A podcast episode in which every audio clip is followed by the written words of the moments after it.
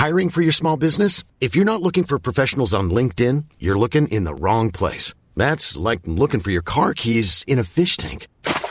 LinkedIn helps you hire professionals you can't find anywhere else, even those who aren't actively searching for a new job but might be open to the perfect role. In a given month, over 70% of LinkedIn users don't even visit other leading job sites. So start looking in the right place. With LinkedIn, you can hire professionals like a professional. Post your free job on linkedin.com slash people today.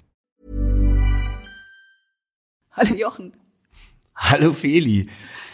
Ah, ja. Sieht aus, als könnte das heute klappen, ne? Ja, die, die, die Leitung steht in diesen Corona-Zeiten, wo das Netz so ein bisschen schlapp macht.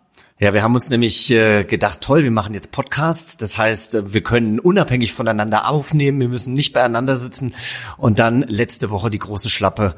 Das Netz war komplett überlastet. Da alle Leute mittlerweile Homeoffice machen, aber jetzt haben wir es hingekriegt. Ich hatte das ja gar nicht für möglich gehalten, dass man in einer Großstadt sitzen kann, äh, in Deutschland, und wirklich äh, da kein Ton rausgeht. Ja, ich muss dazu sagen, ich war ja nicht zu Hause, sondern ich war in einem Business-Apartment an der Du Arbeit. warst in Köln. Ja, es- in Köln gibt's ja auch keine Hotels mehr. Die haben ja auch alle zu, zu Recht, denn wir sollen ja alle zu Hause bleiben. Aber jetzt haben wir es ja geschafft und äh, haben heute wieder ein spannendes Thema. Welches denn, Feli? Äh, Listen. Yvonne und Berna. Der Podcast für alle. Listen. Ich sag, ja, ich sag mal Listen, weil wir, wir, wir sprechen heute über Listen wie der hottest gay Rugby-Spieler. Genau. Ja, Spaß. Nee, ich habe ich hab im Netz ein bisschen recherchiert, was es denn so äh, für Listen gibt für Menschen, die äh, nicht heteronorm unterwegs sind und unter anderem eben diese diese äh, Rugby-Spielerliste gefunden. Leider waren da nur so eine Bilderanzeige äh, war da, ohne dass die Namen genannt wurden.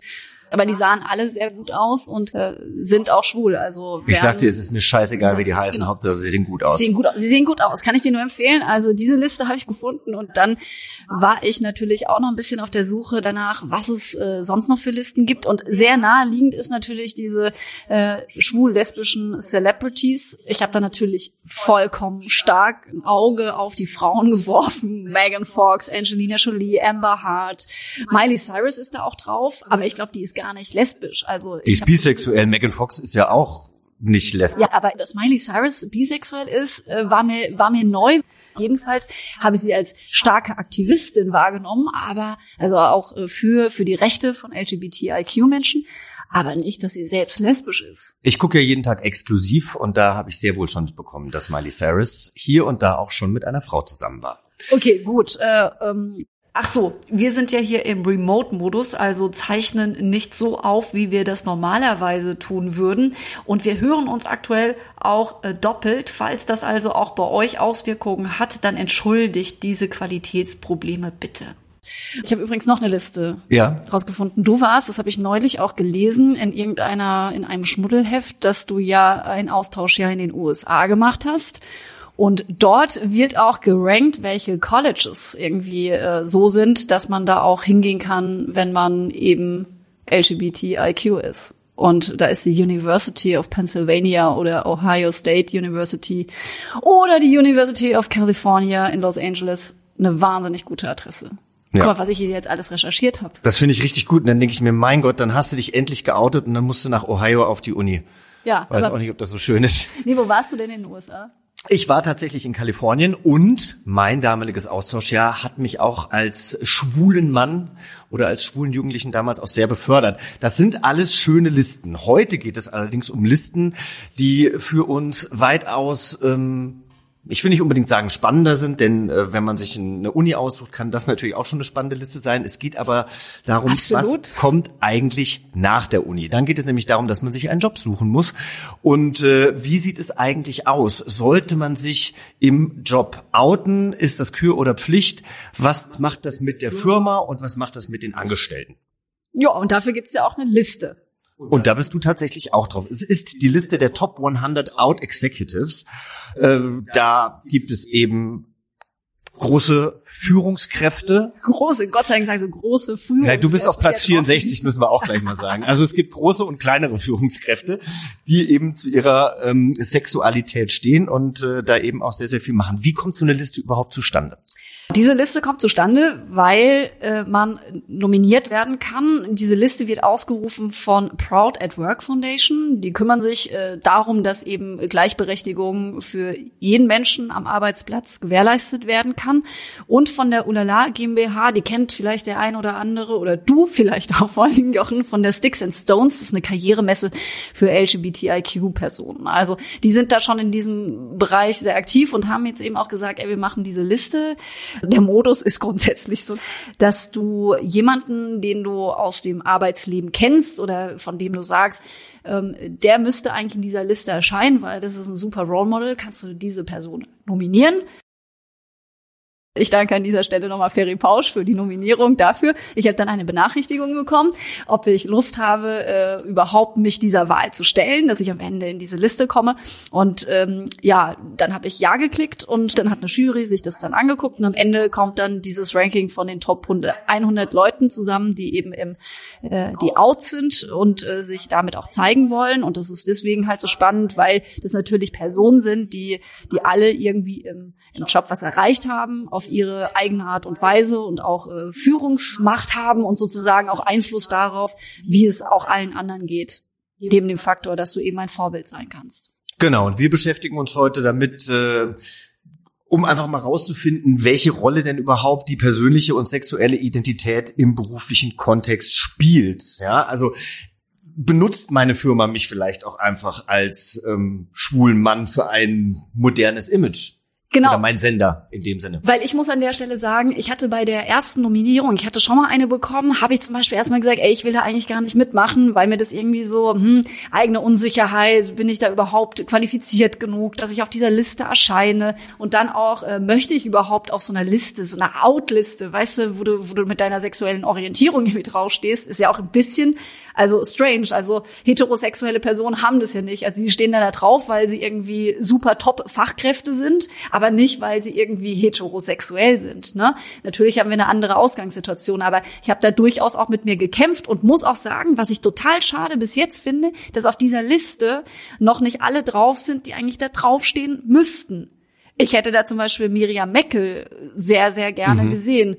Also Vielleicht hatte sie auch keine Lust. Vielleicht war die ja nominiert und hat gesagt, nee, das möchte ich jetzt erstmal nicht. Ja, zum Beispiel, aber das ist einfach für mich so eine Topkraft. Äh, jüngste Professorin war sie in Deutschland mit Ada, mit einem Magazin. Also macht, macht, macht sehr viele Dinge, ein innovativer Kopf. Ne? Und da, da hätte ich mich persönlich sehr darüber gefreut. Ich weiß nicht, hast du die Liste mal angeguckt und auch äh, dir Ähnliches gedacht? Oder bin ich da jetzt nur so ein bisschen spießig, dass ich sage, da hätte mehr gehen können? Naja, ich glaube, ich bin in der Wirtschaft einfach nicht so verankert. Ich habe mir die Liste angeguckt, ich kannte ein paar Leute auf der Liste und ganz viele Leute kannte ich aber nicht und viele Firmen kannte ich auch gar nicht. Ich glaube, so eine Liste hat für mich und mein Berufsumfeld nicht so viel Tragkraft ähm, wie andere Listen.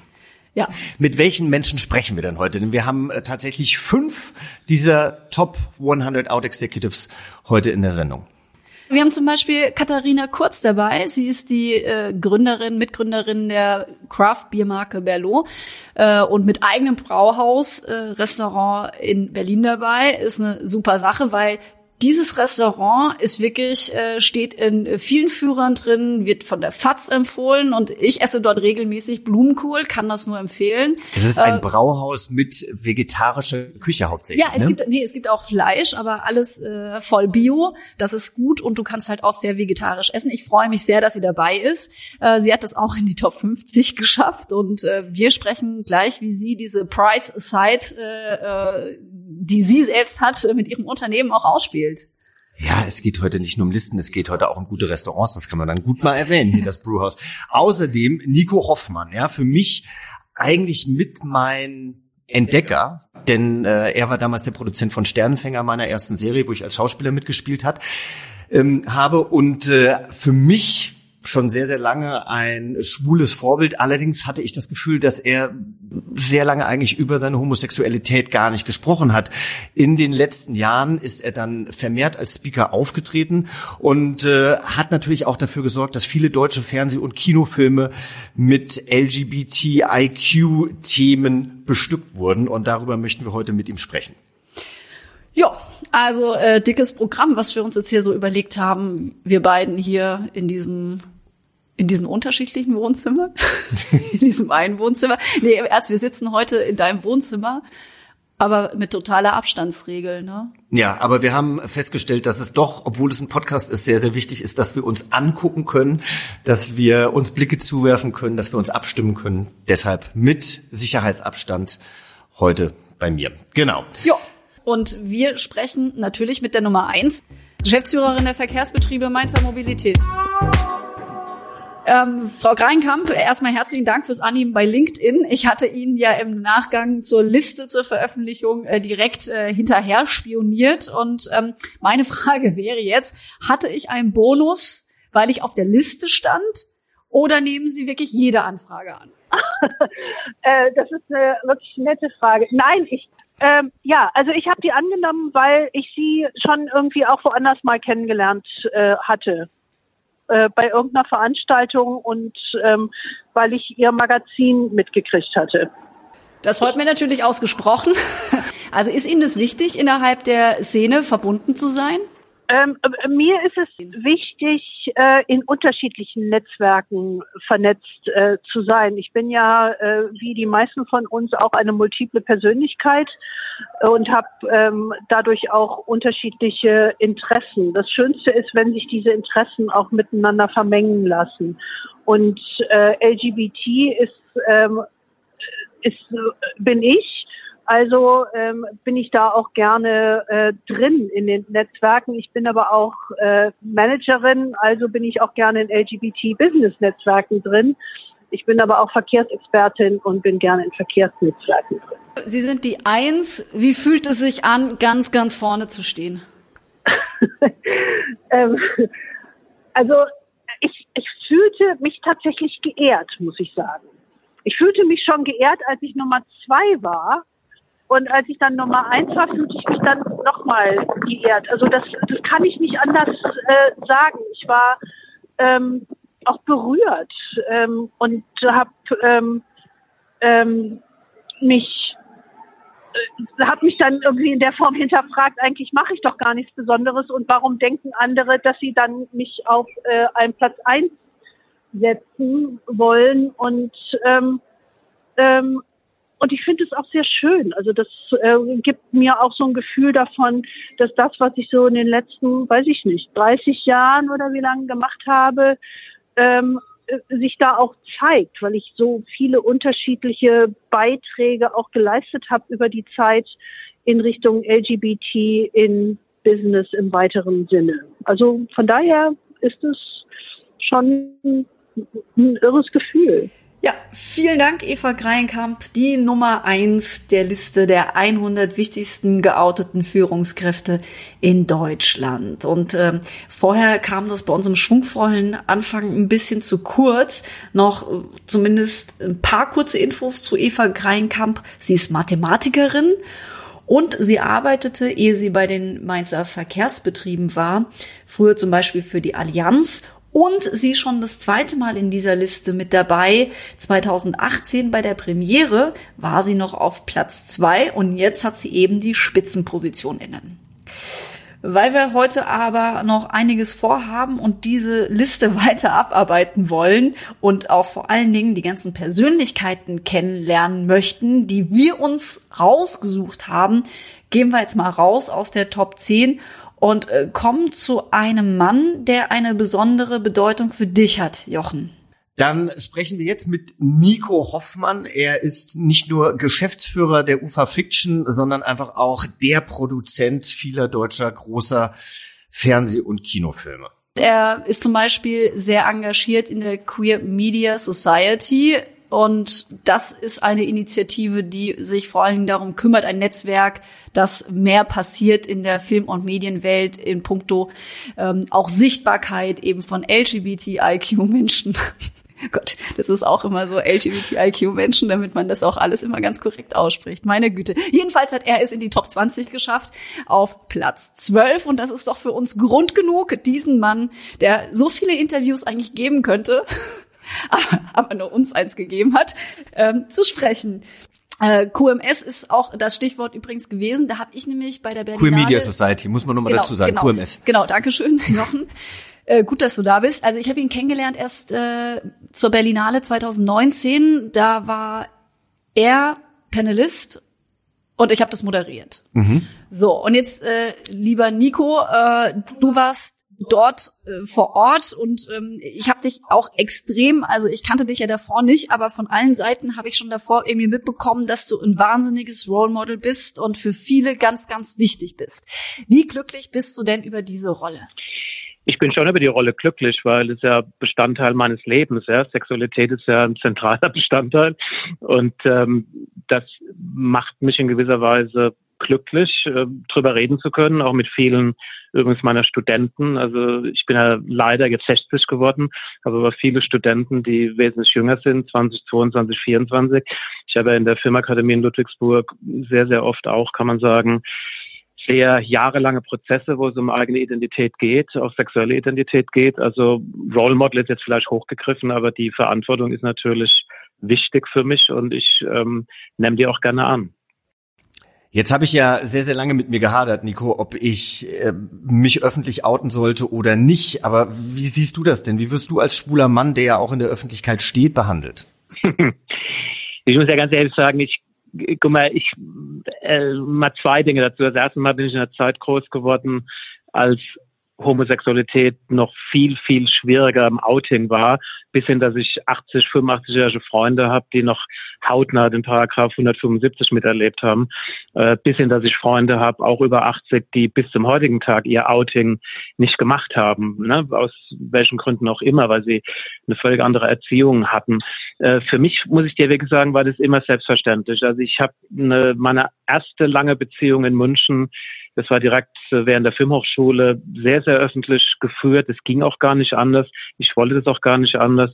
Und meine zweite lange Beziehung, das äh, war hier in Berlin dann auch über vier, fünf Jahre habe ich genauso öffentlich geführt. Aber das ist in mir natürlich drin. Das hat zu tun mit den Events, zu denen du gehst, hat übrigens auch mit meiner Rolle damals zu tun. Davor war es Regisseur, später war es Produzent. Das ist nochmal was ganz anderes, wenn du Schauspieler bist oder Sportler. Ich verstehe da auch die Unterschiede. Aber ich habe in meinem Lebensumfeld habe ich nie, also bis zum heutigen Tag nie eine wirkliche Einschränkung empfunden, auch nicht in meinem Freundeskreis, auch nicht in meinem heterosexuellen Freundeskreis. Also ich lebe das wirklich sehr offen und fühle mich damit auch sehr wohl. Ja, das äh, finde ich persönlich natürlich sehr interessant, weil ich wusste natürlich auch immer, dass du schwul bist. Ich hatte aber nicht das Gefühl, dass das ähm, was ist, was du jedem auf die Nase bindest. Erst in den letzten Jahren engagierst du dich so viel stärker und ähm, hast eine Stimme für mich bekommen. Ja, also da muss ich Jochen absolut beipflichten, weil mir ging es genauso. Ich habe erst zur Berlinale 2019 erfahren, als wir eben zusammen auf dem Podium waren, Nico, dass du schwul bist. Ne? Äh, warst du denn nicht früher doch ein bisschen verschlossener und bis heute wirklich definitiv viel offener? Ja, eigentlich nicht, muss ich dir sagen, weil ich habe es ja wirklich äh, immer sehr, sehr offen gelebt. Also du kannst Fotos, äh, da, damals hat mich halt niemand gekannt, ne? Du kannst Fotos von mir raussuchen mit meinem damaligen Freund, wie hieß das Ding, Telestar, was es da alles noch gibt. Wir sitzen da Händchen haltend im, im Publikum. Also nur hat mich damals keiner gekannt. Ich war damals ein Regisseur, der zwei oder drei gute Filme gemacht hat. Natürlich hat die Wahrnehmung jetzt auf mich mit der Rolle dann in der Tat zu tun, aber mit meinem Lebensstil und auch mit der Selbstverständlichkeit übrigens, wie ich das auch innerhalb der UFA lebe. Also in der UFA weiß das, bin jetzt seit 20 Jahren in dem Unternehmen. Das weiß seit meinem Dienstbeginn 19, wann waren das? 1999 weiß jeder meine sexuelle Orientierung, weil ich damit offen umgehe. Ähm, das mag jetzt deine Wahrnehmung sein. Bei mir ist es wirklich gelebt seit, kann man sagen, seit ich meine Freunde auch dann positiv hatte. Ja. Wichtig ist, dass wir jetzt alle wissen, dass du schwul bist, dass du heute mit uns sprichst und du besetzt einfach auch eine super wichtige Rolle im Mediengeschäft. Wie setzt du denn deine Macht auch für den Support von Diversity ein? Denn das tust du ja. Ja, guck mal, es gibt ja ganz viele Ebenen. Also das erste ist ja wirklich, dass man selbst sein Leben lebt. Das ist ja, glaube ich, eine Selbstverständlichkeit. Und jetzt muss man dazu sagen, dass wir innerhalb der UFA, ich nehme jetzt mal die UFA als großes Gebilde mit Hunderten von Mitarbeitern, wir haben ja innerhalb der UFA eine sehr, sehr starke politische, diverse Gruppierung auch. Also ich würde mal sagen, dass über 30 Prozent der Mitarbeiter der UFA politisch, nicht, nicht nur im Bereich Diversity, sind gesamtpolitisch aktiv. Äh, Markus Schroth ist zum Beispiel in Köln jemand, der seit Jahren ähm, den Christopher Street Day mitbetreibt. Wir machen das jetzt gemeinsam mit Avato, mit Bertelsmann. Also auch die Ausrichtung innerhalb meines eigenen Konzerns ist sehr, sehr wie soll ich sagen, sehr kollegial, sehr offen geführt und das auch seit ich die Unternehmensführung bei der UFA übernommen habe. Also Diversity ist ein ganz zentrales Motiv. Und das gilt bei uns in jedem Bereich äh, auch zu leben. Also das ist ja nicht nur jetzt Makulatur, sich da hinzustellen und zu sagen, ja, ganz toll, wir sind alle diverse. Es geht sehr stark auch darum, wie wir einzelne Initiativen unterstützen. Wir waren die allerersten, die Maria Furtwängler und ihre Tochter mit der Malisa-Studie unterstützt haben. Das hat bei uns wirklich eine belegbare ähm, Entwicklungsgeschichte, Dynamik, was wir im Bereich Diversity machen. Das letzte, was ich initiiert habe mit Thomas Lüggerath von DWDL, war jetzt der Diversity-Gipfel in Köln. Das ist für uns jetzt wirklich sehr, sehr dramatisch, dass der ausgefallen ist wegen Corona, weil wir waren ausgebucht, wir waren eigentlich überbucht. Wir haben auch jeden gekriegt, den wir haben wollten für die Panels. Das ist natürlich jetzt, kann man wirklich sagen, ein Schicksal, was uns viele jetzt trifft im Moment. Aber du siehst daran, dass ich auf vielen, vielen Ebenen da aktiv bin und das auch für selbstverständlich erachte. Ja, ich war tatsächlich auch sehr traurig, dass der Diversity-Gipfel abgesagt wurde, denn ich wäre ja auch als Speaker dort gewesen. Also Jochen und Nico, ihr seid ja beide Menschen, die jetzt ähm, vorangehen. Wie wichtig findest du das denn, Nico, dass das auch getan wird, dass man, wenn man, wenn man so in der Öffentlichkeit steht, eben öffentlich ist? Du, ich habe da auch eine klare Meinung, du kannst niemand dazu zwingen. Ne? Also ich kenne viele Schauspieler, die damit Schwierigkeiten haben, sich zu outen, auch Schauspielerinnen. Ich kenne viele in Führungspositionen, die nach wie vor Probleme damit haben. Ich kenne viele in der politischen Ebene, äh, übrigens auch wesentlich ältere, die dann quasi 60, 65, 70 sind, die noch ein ganz anderes gesellschaftliches Leben aus der Vergangenheit kennen, muss man immer wieder sagen. Das ist jedem selbst überlassen. Also ich bin zum Beispiel ein völliger Gegner von, von sogenannten Zwangsouting, also was es ja auch schon mal vor 20 Jahren gab gab. Es gab eine ganze Reihe von Fällen, wo also andere geoutet wurden durch andere. Das finde ich hochproblematisch. Es muss jeder damit selbst umgehen. Wir haben führende Politiker wie Jens Spahn und andere, die sich auch ganz, ganz stark positionieren. Auch das kann man nur sagen, Gott sei Dank, in der Wirtschaft gilt dasselbe. Es gilt uns auch für Bertelsmann. Da haben sich die letzten fünf, sechs, sieben Jahre haben sich die Dinge erheblich verändert. Ja, also ich finde auch, dass Bertelsmann da wirklich einen ähm, guten, tollen Schritt vorausgeht und der sehr viel macht, auch für die Sichtbarkeit im Job. Aber magst du es denn selber auch auf so einer Liste zu stehen? Ähm, ja, ich bin da stolz drauf. Also ich bin jetzt nicht, ich bin jetzt, mir ist jetzt völlig egal, ob ich Platz 20 oder Platz 50 bin. Aber die Existenz von so einer Liste und auch äh, wirklich mit dem Thema umzugehen.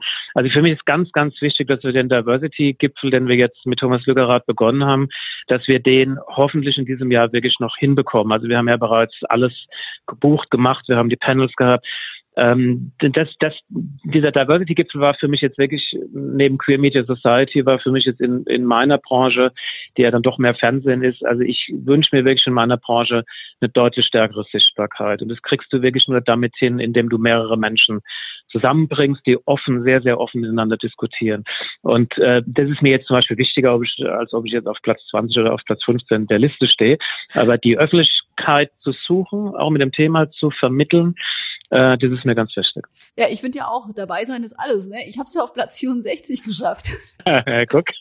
Herzlichen Glückwunsch nochmal dazu. Nur nochmal zum Vergleich, Nico ist auf Platz 12. Ich habe mir die ganze Liste dann mal in Ruhe äh, durchgelesen, weil ja auch die Biografien dabei sind. Und ähm, es sind übrigens aufgrund der Liste sind auch Kontakte entstanden. Es haben mich Leute angeschrieben. Es gibt auch Treffen dazu. Also es ist ja genau der Sinn von so einer Liste, dass du auch wirklich merkst, äh, du hast in dieser Community eine Solidarität, du redest sehr, sehr konkret über öffentliche Maßnahmen auch. Also von daher ist diese Liste absolut sinnvoll. Ja, vielen Dank, Nico, dass du die Zeit genommen hast. Nico Hoffmann, Geschäftsführer der UFA Fiction. Ciao, danke, ciao. Nico Hoffmann hat auch gesagt, äh, fürs Netzwerken ist es richtig gut, diese Liste.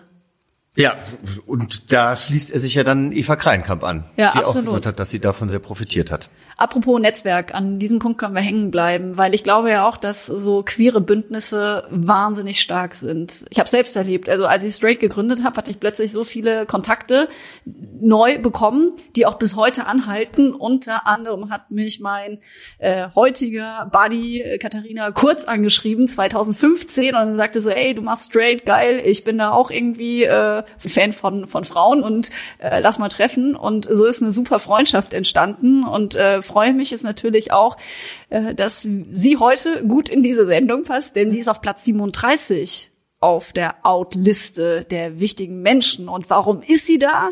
Weil sie eine Gründerin ist, wie ich finde, vom besten Craft Beer der Welt. Berlo oder Berlo, ich weiß gar nicht. Wir müssen Sie fragen, wie man es am besten ausspricht. Diese Frage kriegt sie ständig gestellt, ich weiß.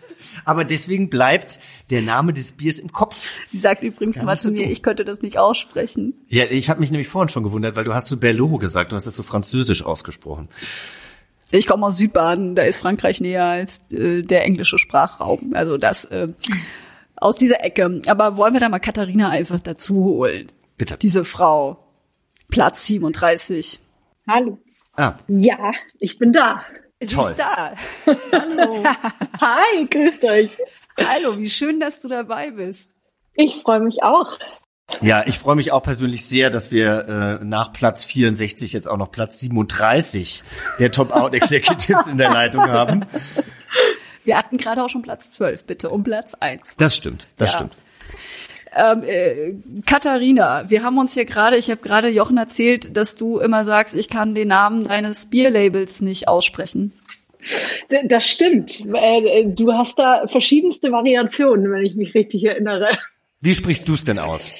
Ähm, das ändert sich natürlich mit der Länge des Abends und der Anzahl der Biere, aber normalerweise sage ich Berlo. Es ist ja der altslawische Ursprung des Namens Berlin. Und äh, wir hatten da aber am Anfang auch äh, die Lautschrift tatsächlich ähm, auf unseren Etiketten drauf. Das hat aber immer noch niemand gecheckt. Und es gibt einfach die wildesten Variationen. Das ist völlig okay. Und dann kommt ja auch immer äh, drauf an, welche Nationalität dieses Bier gerade trinkt. Burlow. Es hört sich auf jeden Fall gut an und es schmeckt vor allem gut. Jetzt bist du auf diese Liste gelandet. Was äh, ging dir da durch den Kopf? Findest du diese Liste gut? Was äh, bringt sie für dich beruflich und wie, wie wirst du vielleicht da auch gesehen als Gründerin?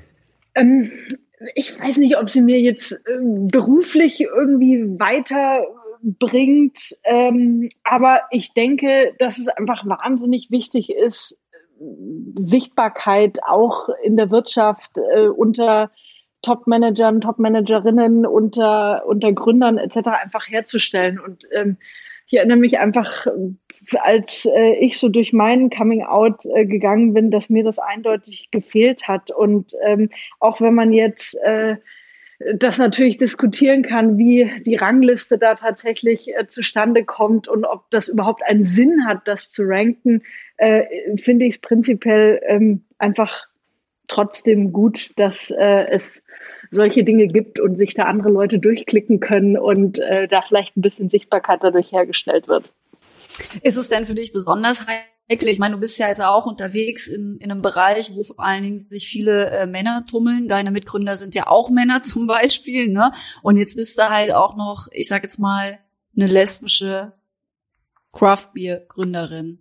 Spielt Gut, das eine ne? Rolle? Ja, ich find's super, ne? Schönes Holzfällerhemd übrigens steht dir sehr gut. Dankeschön. Also, kriegst du da irgendwie Reaktionen drauf? Außer von uns jetzt? Ähm, also tatsächlich sehe ich es ehrlich gesagt fast als Vorteil ähm, seit meiner Gründung. Ähm, ich, war ja vorher, hatte ja auch eine, eine, Corporate-Karriere, äh, bevor ich Berlo äh, gegründet habe. Da äh, war ich wirklich noch komplett in the closet und habe das auch im Nachhinein total bereut. Ähm, aber das war eben damals äh, so der Weg, den ich äh, wahrscheinlich oder den Weg, den ich gehen musste noch äh, in der eigenen Entwicklung. Äh, aber ich muss sagen, dass es jetzt in der Gründung habe ich äh, tatsächlich nie eine blöde Reaktion drauf bekommen und ähm, ich sehe es tatsächlich so, also klar, die Bierbranche ist wahnsinnig männlich do dominiert, vor allem diese, diese gesamte Getränkebranche dahinter auch. Und ehrlich gesagt, ähm, äh, ja, lebe ich das ja auch ganz offen und ähm, kann mich dadurch, ich weiß nicht, ob, das blöd klingt, aber ich kann mich dadurch fast auch ein bisschen freier und normaler auch ähm, bewegen. Also ich ähm, habe das wirklich bisher nur als Vorteil gesehen. Gibt es denn irgendwelche besonderen, auch wenn du es als Vorteil siehst, Herausforderungen für dich als Vorbild dann auch? Naja, ich glaube, man, man muss es halt wirklich auch in allen, ähm, in allen Aspekten des, des äh, Unternehmerlebens auch dann ähm, weitertragen, diese Vorbildfunktion. Ne? Also ich glaube, wir haben bei Berlo es auch geschafft, ein wirklich tolles internationales und, und sehr, sehr diverses Team aufzubauen. Und ich finde, da hört die Verantwortung nicht auf. Also das heißt, wir müssen das auch ähm, nach außen kommunizieren, dass wir uns für Diversität und für LGBTQ-Rechte äh, wirklich einsetzen. Ähm, wir, wir machen dieses Jahr wieder ein äh, Queer Beer, eine Queer Beer Edition, hoffentlich zu, also wenn hier sich alles mal wieder lockert und irgendwann vielleicht zur Normalität ähm, zurückkommt. Und äh, das finde ich halt total wichtig, dass wir das machen. Und, und bei mir ist es halt, also dadurch, dass diese Bierbranche eigentlich eher männlich geprägt ist, ist es nicht nur das LGBT-Thema, sondern natürlich auch das Frauenthema, dass wir ähm, versuchen, in dem, wie wir kommunizieren und, und, und wie wir uns aufstellen und welche Events und Organisationen wir unterstützen, dass wir da eben schon ein besonderes Augenmerk drauf legen. Ja, absolut. Ich bin ja bei euch ja öfter und äh, mit dir ja auch öfter zugange. Ne? Deswegen, deswegen kenne ich ja jeden Rainbow-Aufkleber der Marke. Ich kenne euer äh, Bier Pink Boot, mit dem ihr Frauen unterstützt, aber eben auch das Queer Bier. Ähm, das ist ja schon auch so ein äh, PR-Faktor. Wir hatten ja auch überlegt, zusammen einen CSD-Wagen in diesem Jahr zu Ja, schauen wir mal, genau. 2021 angekommen, sehr, sehr, sehr wahrscheinlich. Aber dieser Faktor für die PR, ne, dass man das dann mhm. auch wirklich sagt, ich schlachte das aus. Wie leicht geht dir das von der Hand? Und wie wichtig ist es denn? Also, weil, also vielleicht noch der Satz noch dazu von mir. Es ist ja auch so ein Treffpunkt, also gerade für lesbische Frauen. Ich meine, da ist es doch der Hotspot. Der Stammtisch findet da ja auch statt, der lesbische Stammtisch. genau, wir haben ab und zu, äh, das müssen wir jetzt mal wieder reaktivieren äh, nach der Corona-Zeit im Biergarten. Ja, es ist natürlich schwierig, weil ähm, äh, klar kennt man auch äh, die Diskussion rund um das Thema äh, Pinkwashing und äh, irgendwie zum äh, zur Pride-Zeit hat auf einmal irgendwie äh, jede Firma irgendwo einen Regenbogen draufgepappt und ähm, versucht natürlich ihre Werbung darauf auszurichten man muss schon ein bisschen sensibel damit umgehen. Aber ich denke, dadurch auch in meiner eigenen Bio Biografie und in der unseres Teams begründet, ähm, wie wir damit umgehen, ähm, bin ich auch stolz darauf, dass einfach ähm, in unserer Seite ist jetzt Social Media Kommunikation oder wenn wir mal ein Bier zu dem Thema machen und dann eine Charity damit auch unterstützen. Queer Amnesty haben wir letztes Jahr unterstützt. Also ich glaube, äh, wie gesagt, man muss ein bisschen aufpassen, dass es nicht zu plakativ ähm, rüberkommt, aber insgesamt sehe ich schon mehr Vorteile als Nachteile, da auch kommunikativ nach außen zu gehen. Ja, ich denke, wenn du äh, natürlich selber eine lesbische Frau bist, gehst du mit dem Thema natürlich auch ganz anders um als jetzt irgendwie große Firmen, die vielleicht genau. dieses Pinkwashing betreiben. Aber wenn wir dich jetzt schon äh, quasi in unserer Sendung haben. Wir sind ja auch ein Service-Podcast. Was ist denn der Biertrend 2020? Auf was können wir uns in diesem Sommer freuen? Der, der ist gerade leider Home Order, weil äh, ja quasi äh, also die Bierbranche ist genau. Nee, aber das ist tatsächlich die Bierbranche ist natürlich auch da gerade richtig krass ähm, äh, von getroffen. Aber ansonsten ähm, ist äh, tatsächlich alkoholfrei gerade ein riesiger Trend wobei das gerade durch die, die Heimquarantäne wahrscheinlich wieder umgekehrt wird. Also ähm, alkoholfreie äh, Biere mit richtig Geschmack, ja. Also ähm, seien das jetzt Craftbiere, die einfach sehr viel hopfiger sind oder auch ähm, Biere mit ein bisschen weniger Alkoholgehalt, also vielleicht so Richtung zwei, drei Prozent. Äh, das ist auf jeden Fall äh, gerade ein großer Trend und ich freue mich schon wieder unglaublich, wenn wir irgendwie alle hoffentlich in einem Biergarten sitzen können. Das hoffe ich auch, dass wir das dann zusammen können, einfach auch um dir Danke zu sagen, dass du dich heute bereit erklärt hast, deine kostbare Zeit zu opfern. Sehr ich gerne. gerne auch mal mit. Ja, ich komme gerne mal mit. Wir Schwulen und Lesben müssen doch zusammenhalten, Feli. So schaut's aus. Vielen Dank, Freue ich mich kurz. Danke Tschüss. euch. Ciao. There's never been a faster or easier way to start your weight loss journey than with PlushCare. PlushCare accepts most insurance plans and gives you online access to board-certified physicians who can prescribe FDA-approved weight loss medications like Wigovi and Zepbound for those who qualify. Take charge of your health and speak with a board-certified physician about a weight loss plan that's right for you. Get started today at plushcare.com slash weight loss. That's plushcare.com slash weight loss. plushcare.com slash weight loss. Ah. Da kriegt man wirklich so richtig Bock drauf. Ein alkoholfreies Bier hätten wir uns jetzt auch schon aufmachen können. Ich würde auch ein Queerbier, ich trinke immer gerne das Helle dort. Das ist das Einzige, was ich kann. Das erinnert mich, das darf ich auch nicht sagen, an Kölsch. Kölsch ist ein gutes Trinkst du Bier. eigentlich gerne Bier? Ich trinke gerne Bier, ja. Gut.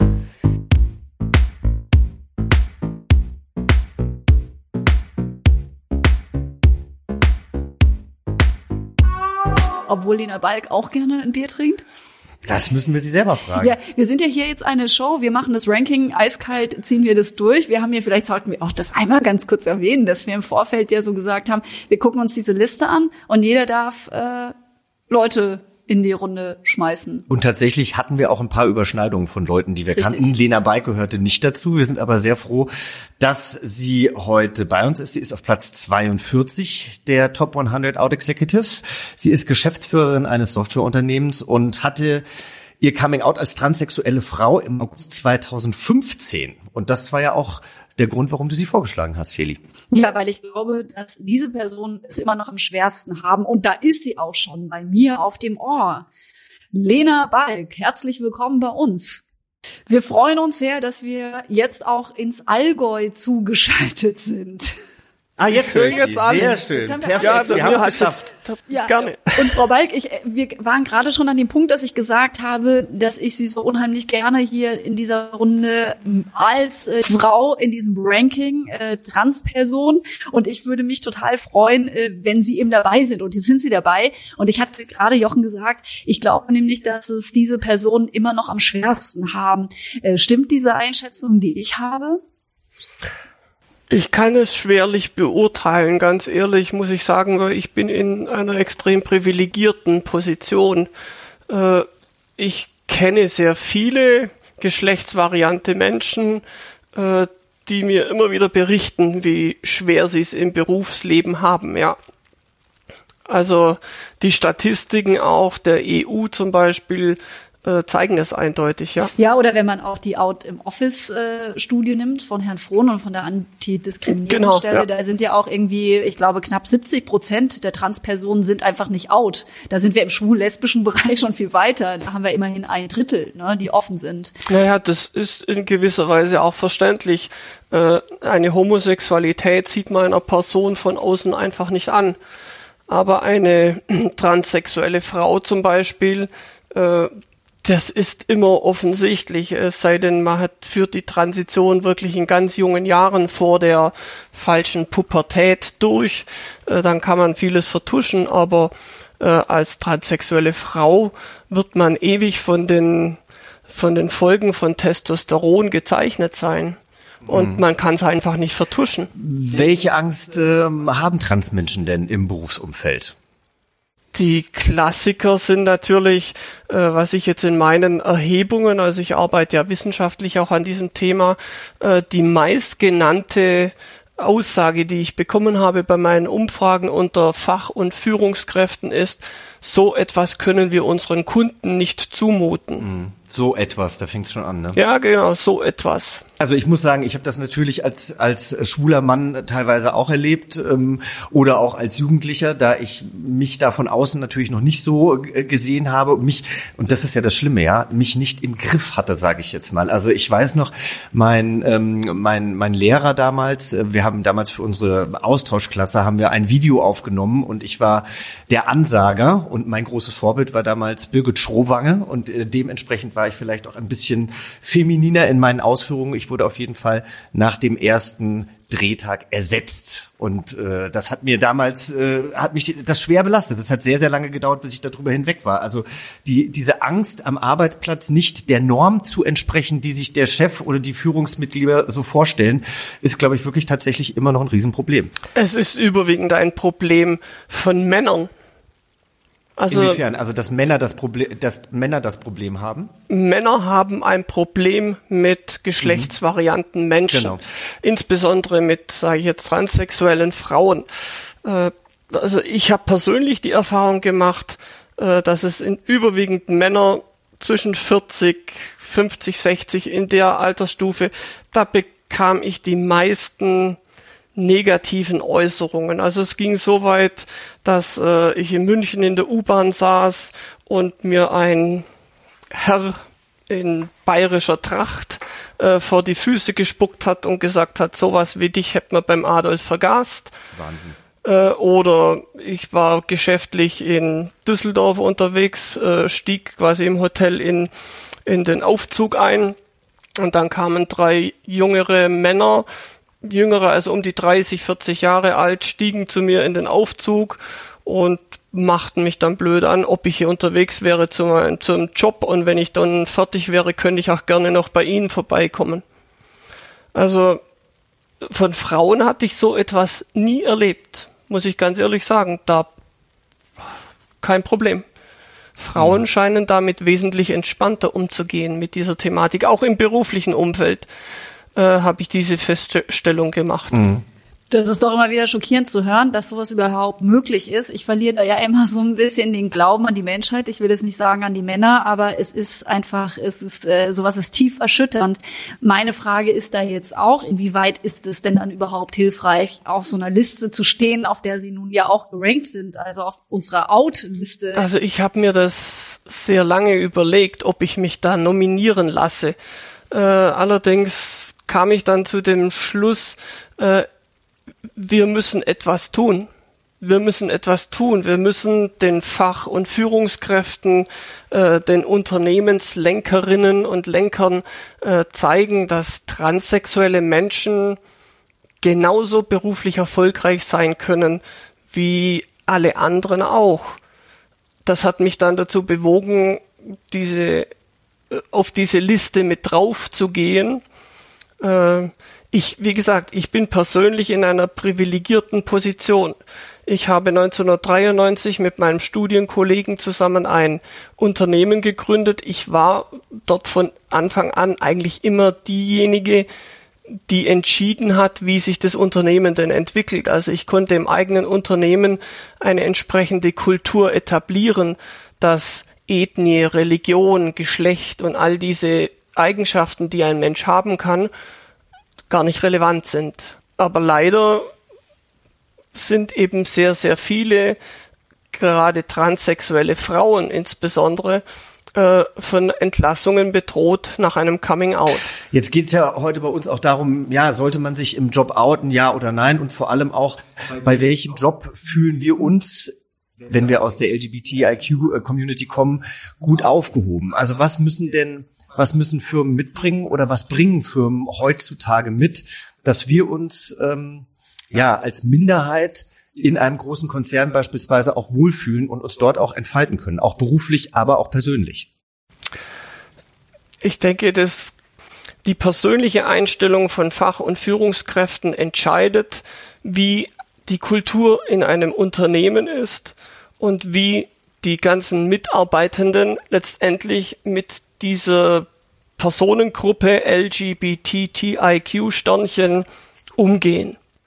Ich glaube nicht, dass es generell Branchen oder Unternehmen gibt, wo das nicht funktionieren kann. Es ist eine Entscheidung der Unternehmensführung, ob wir eine Kultur im Unternehmen etablieren möchten, die es zulässt, dass Menschen so sein dürfen, wie sie sind.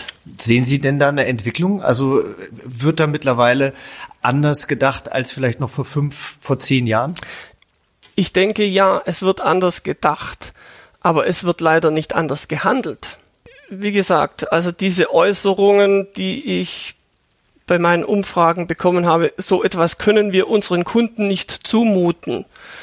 Äh, ist in den Köpfen von Führungskräften verankert, obwohl deren Kunden eventuell auch so sind wie, wie sie glauben, dass sie den, die eigenen Mitarbeiter, Mitarbeitenden nicht sein dürfen. Mhm. Ja, da muss man gegen viele Fronten noch ankämpfen. Ähm, ich finde Ihre Arbeit auch echt super, super wichtig. Halten Sie da auch durch. Und ich muss Ihnen an der Stelle, weil es ja gerade auch um die Manieren von Männern äh, geht, noch ein Buch ans Herz legen, das ich ja verschlungen habe, wenn Männer mir die Welt erklären. Vielleicht kennen Sie das auch schon, aber ich würde Ihnen es unbedingt raten zu lesen. Ich finde, das ist so eine Kraftwelle, um da auch mal irgendwie manchmal mehr auszuteilen. Ach, eine Frage habe ich noch. Die ist mir, die, die, die liegt mir am Herzen, äh, Frau Beik, weil äh, Transmenschen ja mittlerweile gerade auch in den Medien immer mehr in den Fokus rücken. Und ich frage mich, wie sehen Sie das selbst? Finden Sie das einen sehr positiven Aspekt oder haben Sie das Gefühl, dass viele Kampagnen mit äh, Transpersonen momentan einfach nur gemacht werden, weil es Mode ist? Also da treffen Sie bei mir einen ganz, ganz wunden Punkt.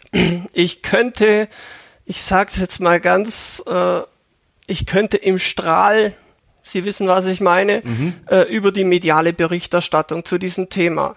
Also zum einen habe ich schon ein Riesenproblem, als Transmensch bezeichnet zu werden, weil sind Sie ein Schwulmensch? Nein, sind Sie nicht. Naja, Sie sind ein homosexueller Mensch. Ja. Und ich bin eine transsexuelle Frau oder ja. eine Frau mit einer Variante der Geschlechtsentwicklung. Also diese mediale Präsenz quasi man konstruiert eine neue Art von Wesen, ein Transwesen, ein Transmensch, Transfrau, Transmann. Äh, das etabliert in den Köpfen schlicht und ergreifend bei denen, die die Medien konsumieren. Es handelt sich da nicht um in Anführungszeichen normale Menschen, sondern das ist eine Sonderform des Menschen. Und daran wird letztendlich auch die Akzeptanz festgemacht. Die Mehrzahl, was gesendet und was geschrieben wird, da könnte ich jeden Tag einen Heulkrampf kriegen. Also ich habe Medienleitfäden für Medienschaffende geschrieben, weil ich auch wissenschaftlich an diesen Themen arbeite, eben auch über Medienwirkungsforschung. Und äh, den könnten Sie sich auch mal zu Gemüte führen oder Ihren Kolleginnen und Kollegen bereitstellen. Da steht einiges drin zu diesem Thema. Also schon diese dieses Ankündigen wurde als geboren oder wurde mit dem Namen geboren. Äh, das suggeriert schon, es handelt sich um eine Art Lifestyle. Da ist eine Person, die möchte gerne ihr Geschlecht ändern mhm. oder die ist, wurde als Mann geboren und möchte jetzt eine Frau sein. Und äh, dieses so zu transportieren, ist für mich wesentlich dafür entscheidend, dass die Akzeptanz von transsexuellen, transidenten, transgender und nicht-binären Menschen äh, in Deutschland einfach quasi mhm. nicht vorankommt. Ja, weil es natürlich nicht unter die Oberfläche geht, sondern weil einfach nur mit Schlagwörtern gearbeitet wird, die ähm, die im Endeffekt nichts für die Akzeptanz tun. Ja, da gebe ich Ihnen absolut ja, recht. Genau. Gut, dass du die Frage jetzt nochmal gestellt hast. Ähm, ich wollte jetzt gerade auch noch bei den positiven Beispielen noch als allerletzte Frage will ich bleiben. Ich hatte ja gerade schon den Buchtipp, äh, bin ich schon losgeworden. Ich würde wirklich gerne äh, von Ihnen nochmal eine Empfehlung haben, wo Sie sagen, hier fühlen wir uns richtig abgebildet zu den Medien, weil das würde mich schon aus Recherchegründen interessieren. In den Medien kann ich Ihnen jetzt im Moment kein Beispiel sagen. Da fällt mir wirklich kein gutes Beispiel an. Aber ich kann Ihnen ein Buch empfehlen, das heißt Das Geschlecht in mir. Das ist von einem Professor Dr. Gerhard Schreiber veröffentlicht worden. Und das erklärt das Phänomen Transsexualität aus verschiedenen Blickwinkeln, unter anderem aus dem Blickwinkel der Neurowissenschaft, aber auch, und das ist ganz wichtig, aus dem Blickwinkel der Theologie. Also die Religionen, gerade die monotheistischen Religionen, äh, propagieren ja sehr dieses, sage ich mal, patriarchale Weltbild. Äh, und da passen wir transsexuelle Frauen ganz besonders nicht hinein, weil wir stellen ja die göttliche Schöpfung in Frage. Und also dieses Buch kann ich wirklich sehr empfehlen. Es enthält sehr viele wissenschaftliche Beiträge äh, zu diesem Thema aus verschiedenen äh, Aspekten betrachtet. Ja, vielen Dank. Das packen wir in die Show Notes, äh, damit das auch jeder finden kann, der sich jetzt auch dadurch angesprochen fühlt. Und an der Stelle jetzt nochmal vielen, vielen Dank für das Gespräch, Frau Balk. Gerne. Danke, Frau Balk. Tschüss. Ja, tschüss. Ja, und wir bitten übrigens auch, ähm, solltet ihr diese leichte Doppelung auch hören, äh, wir entschuldigen uns für die technischen Probleme, die wir vielleicht hier und da haben, denn außergewöhnliche Situationen erfordern außergewöhnliche Lösungen. Wir sind immer noch dran, die perfekte Hallo. Lösung zu finden, hier einen Podcast aufzunehmen, weil wir ja jetzt gerade nicht im Studio sein können. Ja, ja, und vor allen Dingen haben wir gerade Corona, also ohne Scheiß. Naja, das ist ein eben. Problem fürs Netz. Nein, wir also haben kein Corona. Jetzt hör auf zu sagen, äh, wir hätten Corona. Wir beide haben kein Corona. Im Moment genau. jedenfalls nicht. Aber das Netz hat Corona. Das Netz hat das Corona. Das Internet hat Corona. Peter Pfannes auf Platz 43 übrigens in der Liste hat kein Corona. Ein genau. Mann. Ein Mann, den rufen wir jetzt mal an. Er ist Unternehmensberater bei Accenture, einer Firma, die sehr viel für Diversity tut. Hallo Jochen. Hallo Peter. Wir kennen uns äh, auch schon äh, nicht sehr gut, aber wir kennen uns schon seit mehreren Jahren. Du bist ein offen schwul lebender Mann inmitten der konservativen Welt der Unternehmensberatung. Wie geht's dir dort? Naja, so konservativ ist die Welt gar nicht, sonst wäre ich wahrscheinlich nicht mehr da. Ähm, ich habe eigentlich immer die Erfahrung gemacht, dass es natürlich Bereiche gibt, in denen es recht konservativ zugeht, aber äh, darunter ist eigentlich eine sehr liberale Haltung zum Thema, äh, wie lebst du dein Leben, wer bist du? Und also ich habe immer die Erfahrung gemacht, die Leute akzeptieren einen, egal wer man ist, was man ist. Und ähm, ich hatte da nie Probleme, Gott sei Dank, toi toi toi. Ja, ich habe auch in der Vorrecherche gelesen, dass leistungsorientierte Berufe tatsächlich oder Menschen, die in leistungsorientierten Berufen arbeiten, dass die es leichter haben, sich in ihrem Berufsfeld zu outen, weil dort eben die Leistung eine Rolle spielt und äh, mhm. nicht jetzt unbedingt wie jetzt bei mir zum Beispiel ähm, beim Fernsehen eben auch ähm, die Persönlichkeit oder die Emotion. Das stimmt, wobei man auf der anderen Seite sehen muss, also gerade Beratung ist ja auch ein People-Business. Also das stimmt, im, im Grunde, wir hängen davon ab, dass unser Gegenüber, unser Klient uns ernst nimmt äh, und, und wirklich uns vertraut. Und ich glaube, das ist tatsächlich nicht nur an Leistung gemessen, das ist tatsächlich ein, also die Persönlichkeit ist die Voraussetzung dafür, dass man diese Leistung dann auch rüberbringen kann. Und ich glaube, da, und deshalb war das auch immer mein Anliegen und deshalb auch mein äh, Anliegen, auf diesen Listen dann vertreten zu sein, äh, zu sagen, es ist wichtig, dass meine Gegenüber auch verstehen, wer ich bin und dass ich so lebe, wie ich bin. Und mhm. äh, macht einfach so vieles einfacher. Es stimmt ja. Ja, man kann viel mehr mit Leuten connecten. Wenn ich jetzt rumdrucksen muss und sagen muss, äh, Mann war dort oder da war ich mit äh, irgendwem, also das ist doch Quark. Und ich war mit meinem besten Freund im Urlaub. Ja, so. mit einem Freund. Mit einem also Freund. Genau. Oder wir waren im Urlaub und nichts weiter spezifizieren. Das sind dann die Methoden, die man am Anfang hat. Und irgendwann merkt man, naja, ich kann es ja einfach erzählen und merkt dann, das Gegenüber ist teilweise sogar irgendwie erfreut, weil sie merken, Mensch, das ist eine runde Persönlichkeit. Das ist jemand, der ist irgendwie auch, hat Ecken und Kanten, ist anders. Ne? Gab es dann überhaupt jemals eine Zeit, Peter, für dich, dass du da, ich sag jetzt mal, rumgeeiert hast? Oh ja, na klar. Also ich glaube, gerade am Anfang, wenn man so einsteigt in so einen ehrfürchtigen oder ehrfurchteinflößenden Job wie Beratung, das war für mich am Anfang schon so, dass ich dachte, oh, jetzt muss ich mich erstmal allem anpassen, äh, lernen, wie es dazugeht. Und da am Anfang hatte ich das Gefühl, das weiß ich noch genau, äh, ich bin irgendwie auf dem Mars und bin der einzige Mensch auf dem Mars. Und dann habe ich festgestellt, nee, da sind noch andere. Und als ich den ersten schwulen Kollegen irgendwo traf, habe ich gedacht, Mensch, guck mal, es gibt Leben auf dem Mars. Und von da an wurde es einfacher. Dann war ich schon mal in der Firma out und habe das also offen auch Leuten erzählt. Und das hat dann eine Weile gedauert, bis ich dann mich entschlossen habe, das auch nach draußen so zu vertreten, zu Klienten und das eben auch in der Öffentlichkeit zu tun durch solche Listen. Mhm. Inwieweit spielt denn deine sexuelle, äh, sexuelle Identität eine Rolle im Job? Also siehst du Vorteile, siehst du Nachteile? Wie, wie nimmst du es wahr? Also eigentlich muss ich sagen, ich sehe weder noch so recht. Also ich würde sagen, es, man kann es als Vorteil deuten, ähm, dass ich sagen würde, ich habe im Unterschied zu anderen Leuten einfach immer ein Thema abzuräumen gehabt. Und viele der Leute, die das dann gesehen haben oder verstanden haben, haben dann gemerkt, hoppla, äh, Respekt dafür, dass jemand sich da auch hinstellt und das erklärt, während andere Kollegen ja vielleicht gar nichts über sich preisgeben. Mhm. Und deshalb hatte ich immer das Gefühl, Leute haben das mit viel Verständnis und Respekt behandelt, das Thema. Verständnis und Respekt klingt jetzt falsch, aber hm, ich hatte da eher den, den Eindruck, Leute haben das mit einer gewissen Offenheit angenommen und ähm, das hat mir eher Türen geöffnet und ja, mich anders etabliert. Ne. Gibt es denn oder deine Erfahrung mit Bündnissen auch im schwulen Kontext zum Beispiel äh, hat dich das sogar vielleicht so äh, stärker gemacht, schwul zu sein an gewissen Stellen?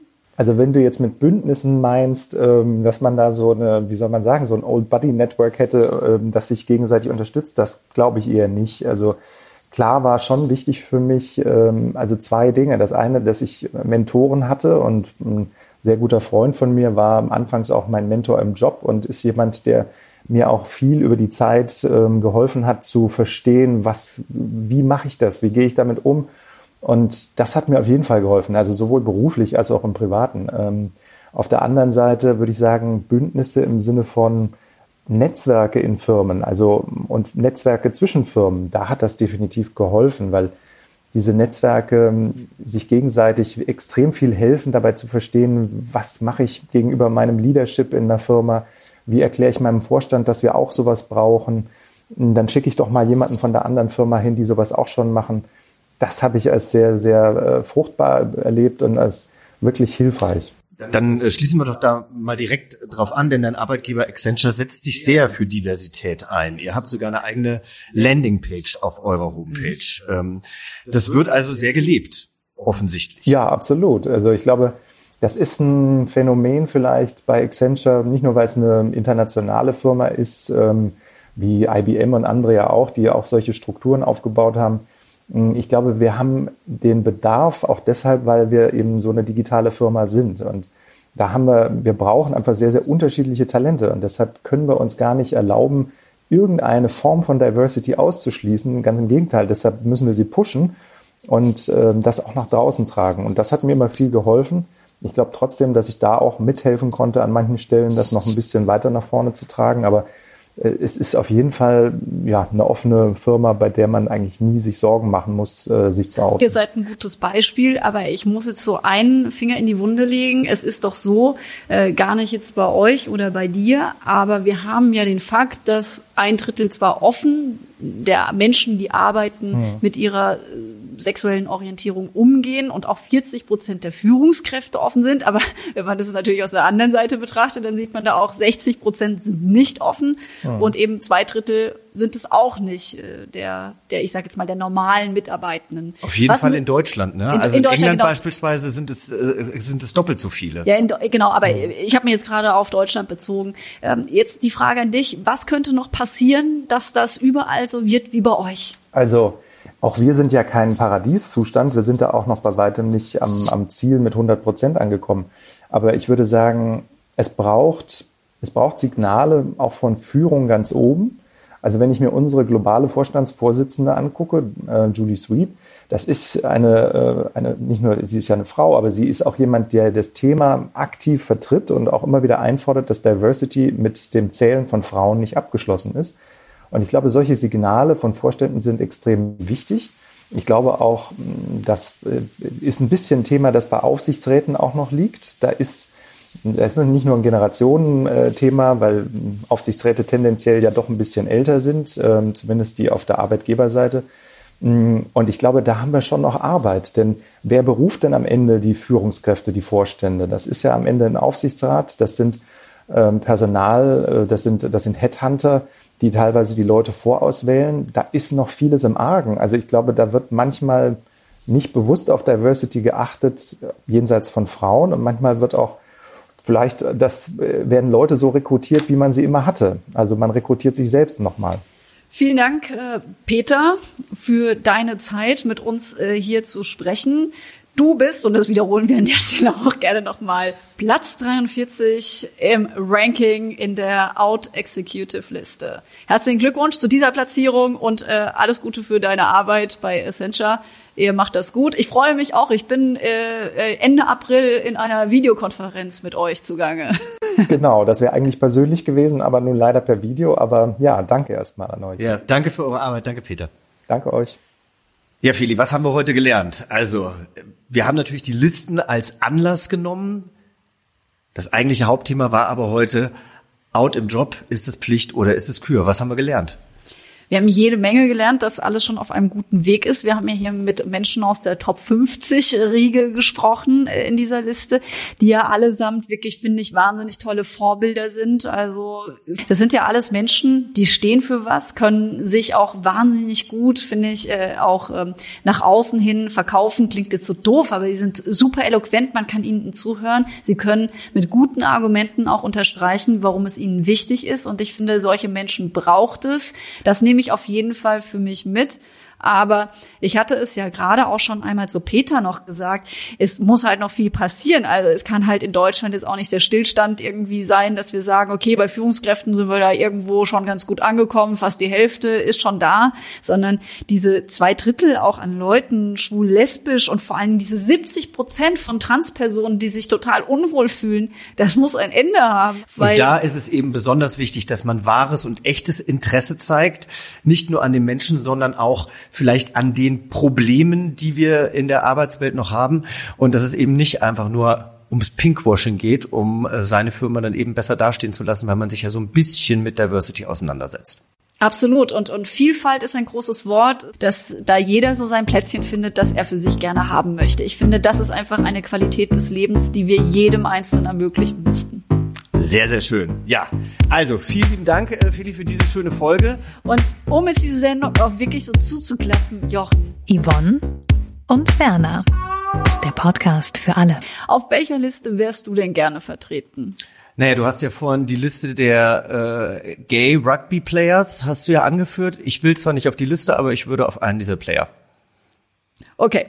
Das ist dann auch gekauft. Ähm, ich dachte, du beantwortest diese Frage mit mehr Ernsthaftigkeit, aber ist gut, ist gut. Wir waren ja heute auch schon fürchterlich ernst. Wenn ich irgendwann mal nominiert werde, auf einer Liste zu sein, überlege ich mir das, aber bis dahin ja. äh, bin ich froh, auch ohne Liste out and proud zu sein.